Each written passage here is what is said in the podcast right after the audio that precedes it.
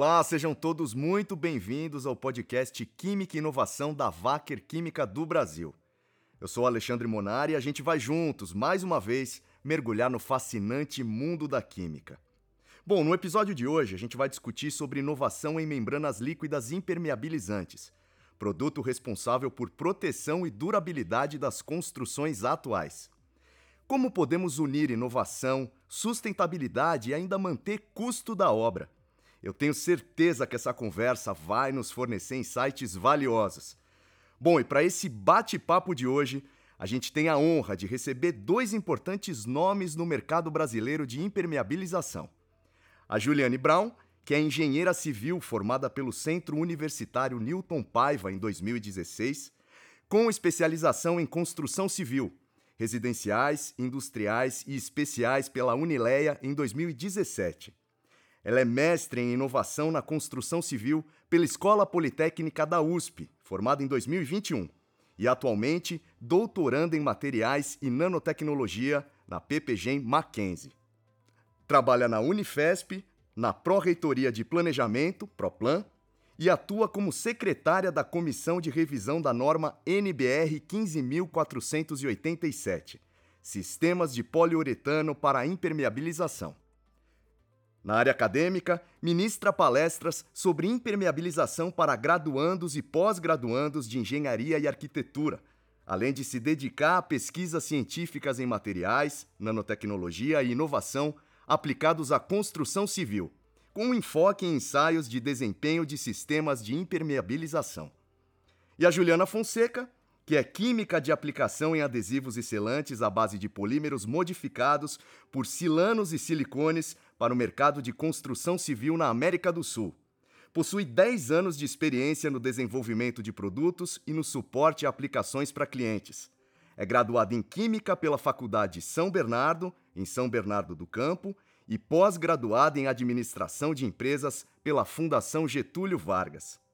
Júlia e Juliana, sejam muito bem-vindas ao Química e Inovação da Wacker Brasil. Obrigada, Alexandre. Agradeço demais o convite, viu?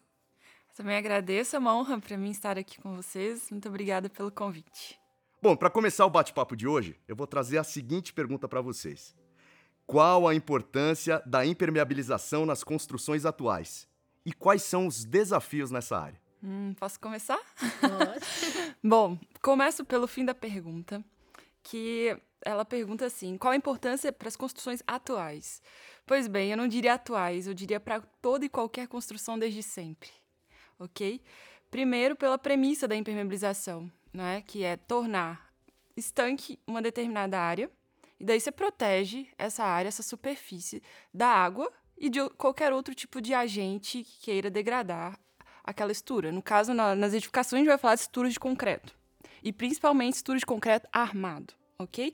Então, daí a gente vai falar em qualquer tipo de edificação de estruturas de concreto, ou que seja também uh, as tecnologias mais recentes de wood frame. Daí talvez a pergunta para as atuais seria essa: para as tecnologias atuais ainda mais importantes, estruturas de uh, construção a seco, drywall, wood frame, steel frame, ok? Justamente para proteção das edificações. É, e complementando um pouquinho, né, da importância da impermeabilização, pensando mais no aspecto de quem mora, né, numa casa. Então, você imagina, né, impermeabilização, além de dar durabilidade, né, para sua construção, diminuir manutenção, né, gastos com manutenção, às vezes da estrutura, que é algo que acaba ficando super caro, né? A gente tem a questão da qualidade do ar. Então, você viver num local que é cheio de mofo, né, tem uma umidade muito importante ali, né? Tem a, a questão da qualidade do ar e das doenças que vêm a partir daí, né? Justamente, inclusive a norma de desempenho, tá? Ela vai trazer um dos requisitos do usuário tá voltado para a estanqueidade, que é a habitabilidade, uhum. ok? Então, uma edificação ela é habitável, desde que ela não seja insalubre, que é justamente o que você está falando, que não tenha esse tipo de problema que venha da umidade da edificação, não é? Do uhum. meio mofo, bolor, qualquer tipo de e há estudos, inclusive, que focam nisso, né? na, na relação da impermeabilização com a saúde né? Uhum. Do, do, morador, do, do usuário como um todo. É Exato. super importante. E aí, pensando no desafio, eu acho, eu vejo muito em questão de, né, custo-benefício, né? Como o mercado da impermeabilização consegue mostrar o benefício da impermeabilização, mesmo algumas vezes a gente tendo produtos que são caros, né? Dependendo da tecnologia. A gente tem que entender que a manutenção, depois de um problema de não impermeabilização ou uma impermeabilização incorreta, vai trazer gastos muito maiores, transtornos, né? Você às vezes tem que sair de casa, para você poder fazer uma manutenção, né? Quebrar tudo, impermeabilizar de novo. Então isso é muito mais trabalhoso. Então mostrar o valor de fazer isso no começo da obra também é muito importante, mas é desafiador, né? É você estar tá no mercado, é você tentar influenciar os arquitetos, os projetistas, os aplicadores, que é muito importante, o mercado consumidor também, da importância da impermeabilização, mesmo sendo um produto que, olhando em custo de obra, às vezes acaba trazendo uma porcentagem maior ali, né, no custo da obra com a impermeabilização. Mas é, é, é extremamente importante e isso também dá uma valorização maior para tua casa, né, para na hora de sem também sombra de dúvida, sem sombra de dúvida. Você pegou um ponto interessante que é a conscientização do mercado e o desafio do custo. Pois o, o, custo não seria o tão grande desafio assim, talvez seria um pouco mais da mentalidade ok? De quem está à frente de uma obra, por exemplo, de uma, de uma construção de um prédio, uma edificação, ou de uma casa que seja, ok? Por quê? O, o desafio inicial, se a gente pegar lá na ponta, ok? Onde, onde deveria se pensar a impermeabilização? Na fase de projeto. Então, inicia-se os projetos lá na arquitetura, não é? Aí chega o arquiteto bonito, olha, vamos fazer uma concepção aqui de uma casa ou de um edifício, aquela coisa mais linda, Oscar Niemeyer ok, vai ficar aquela coisa linda, certo? Por um bom tempo, talvez maquiada. Mas aí a gente vem e, e observa os ciclos de molhagem, secagem, sol e chuva, raio V. Isso atuando full time na edificação. Aí você tem lençol freático, não é? O pessoal faz fundações ali de 15, 20 metros, faz o, o cortes no terreno, né, para fazer estruturas de contenção que muda o nível do lençol freático ok? Então você tem esse problema de água do, do subsolo, água por capilaridade.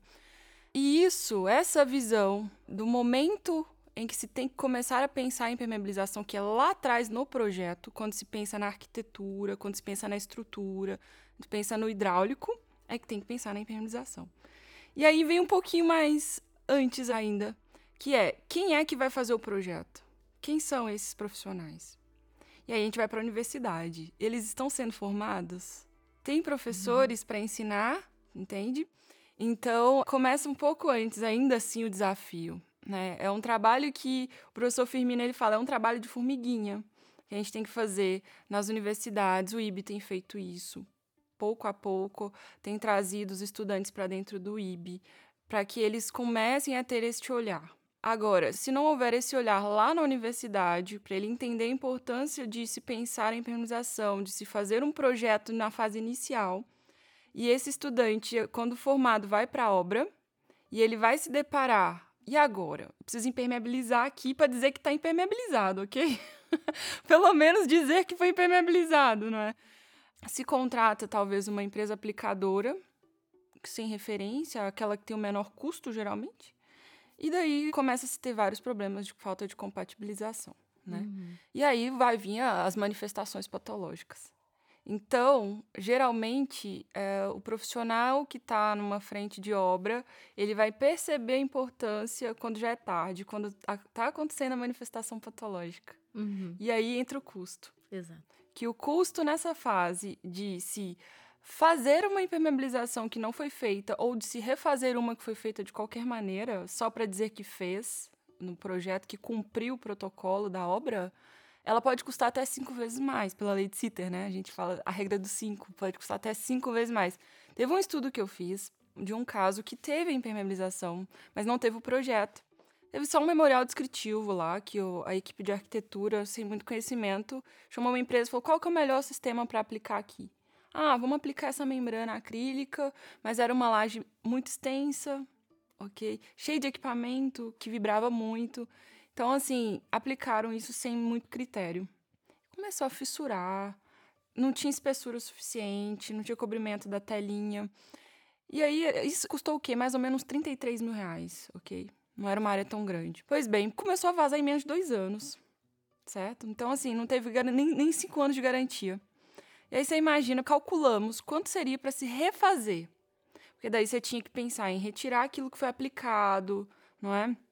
Uh, o transtorno que daria ali para o usuário da edificação. Mais ou menos 90, 95 mil reais para se refazer. Ou seja, daí a gente vê uns três vezes mais. Tá ainda dentro da regra do, do cinco do, de CITER. Então é mais ou menos por aí. Os desafios são enormes. São enormes. E começa lá atrás, quando a gente pensa na premissa, que é o projeto. Uhum.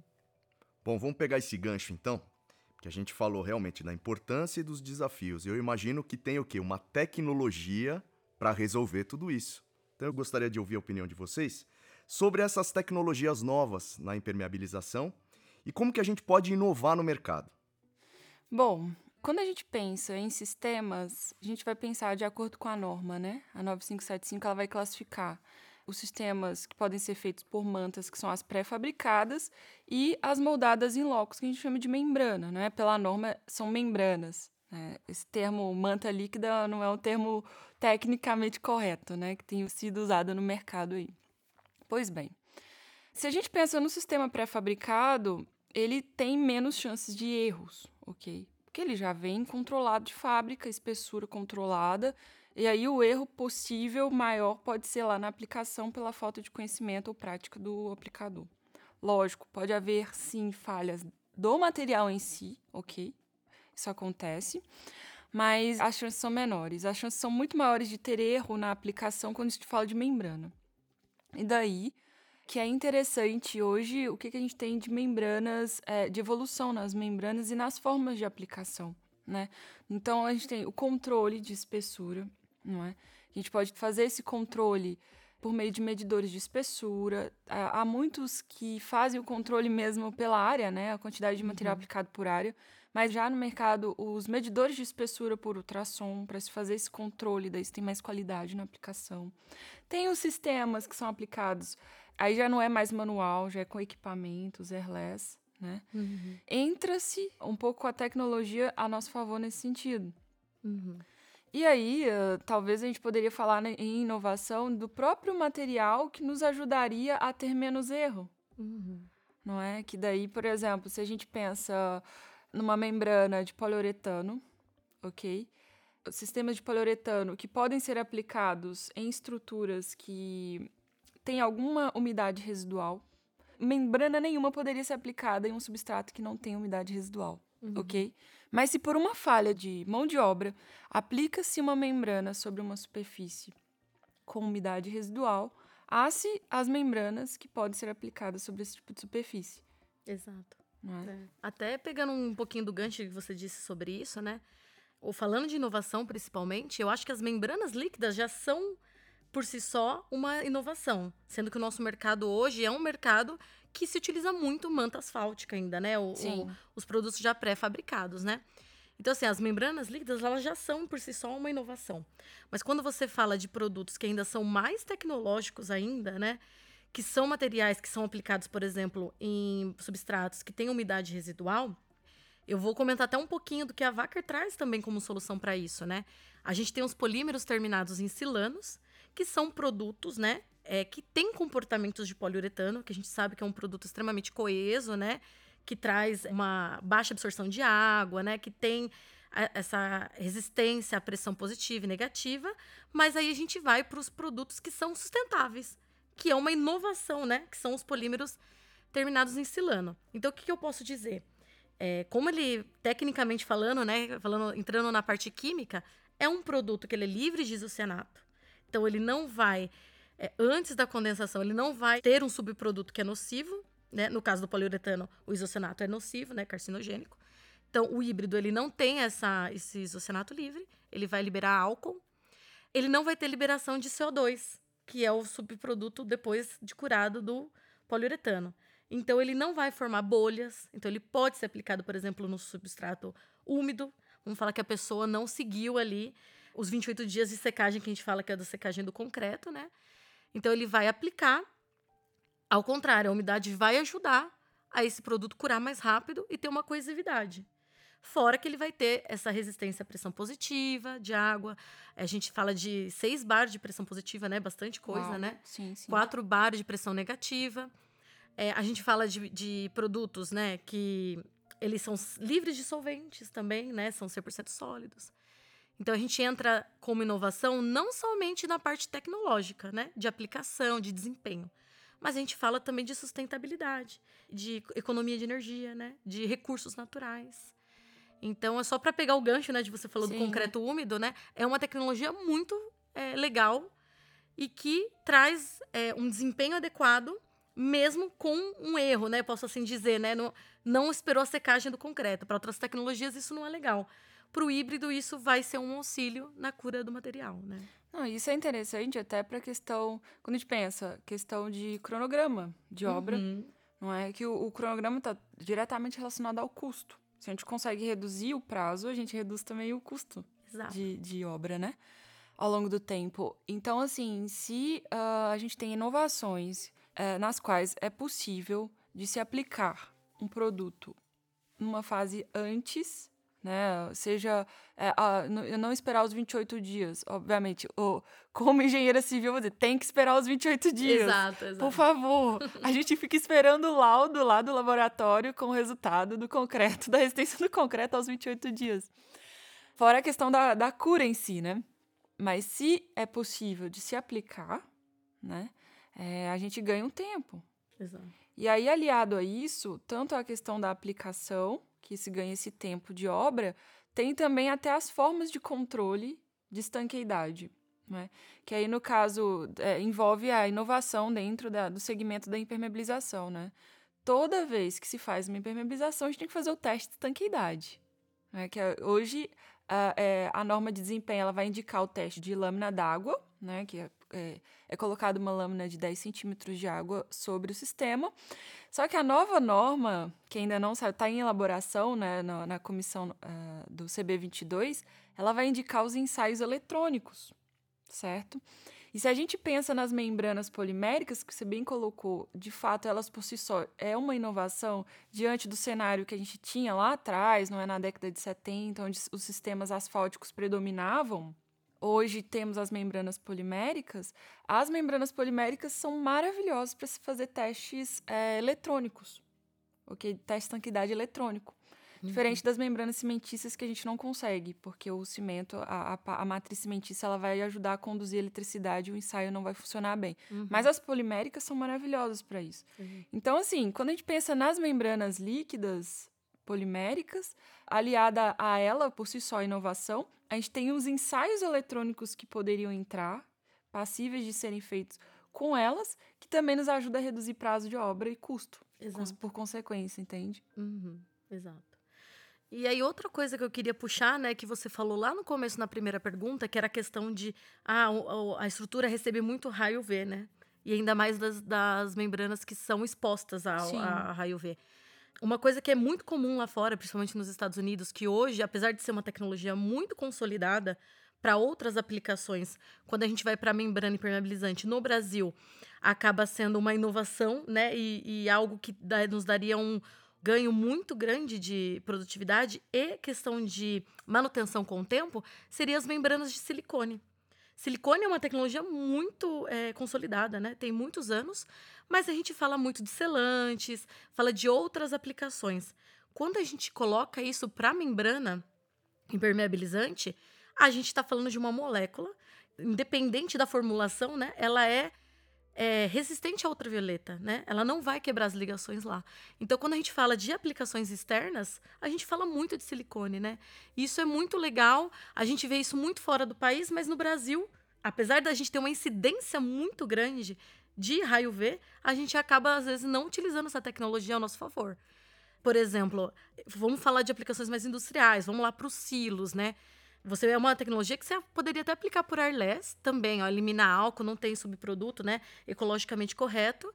A gente já tem uma, uma quantidade de, de silos que não suporta a quantidade de grãos que a gente faz, por exemplo, né? Citando aplicações. E imagina você ter que parar, né? Falar, não vou armazenar o meu grão nesse silo, porque eu vou ter que fazer uma manutenção, porque ele fica muito exposto ao raio UV, né?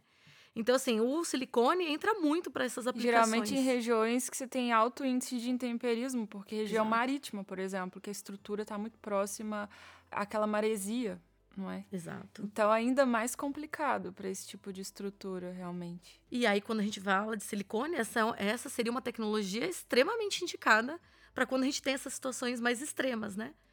E aí, é isso que a gente, quando a gente fala também de inovação, a gente também fala de tecnologia, né? De não só de olhar um pouco do que, apesar de não ser tão consolidada para a membrana impermeabilizante, mas assim, poxa, é uma molécula super legal que tem resistência ao UV, por que não usar ela em outras aplicações? Eu né? te explico por quê. No Brasil é a seguinte mentalidade que se tem: não tem norma, então eu não vou usar, não vou especificar. Basicamente é isso. A gente não tem norma de membrana de silicone. Infelizmente ainda não temos.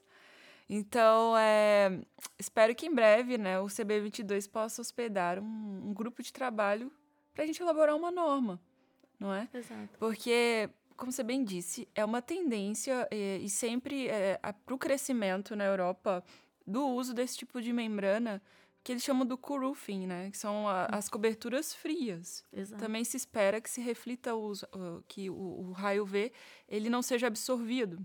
Exato. Então, e aqui a gente tem do norte ao sul uma variação enorme, né? Variação térmica enorme.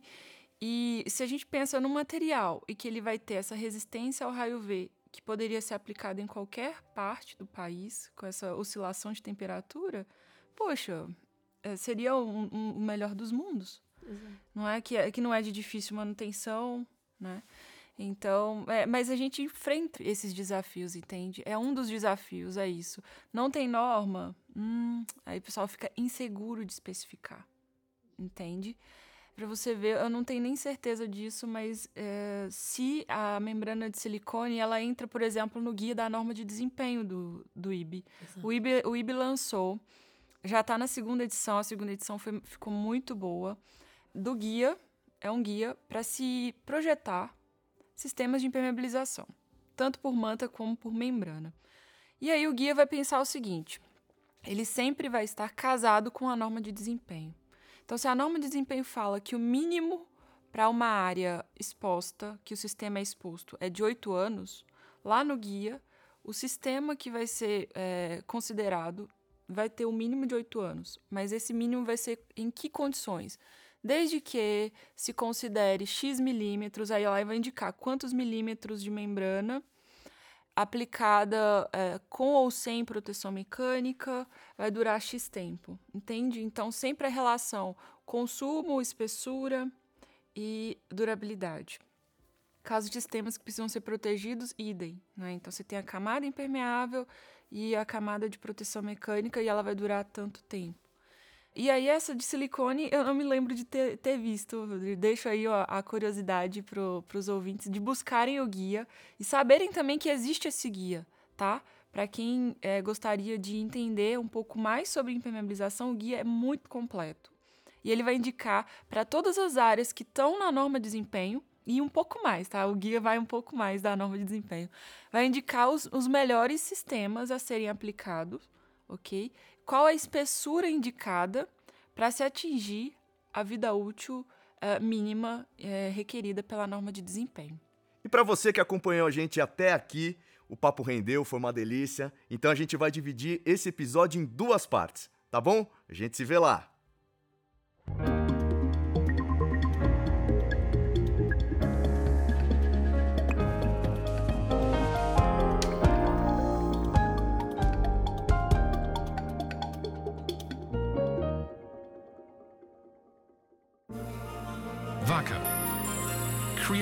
Tomorrow's solutions.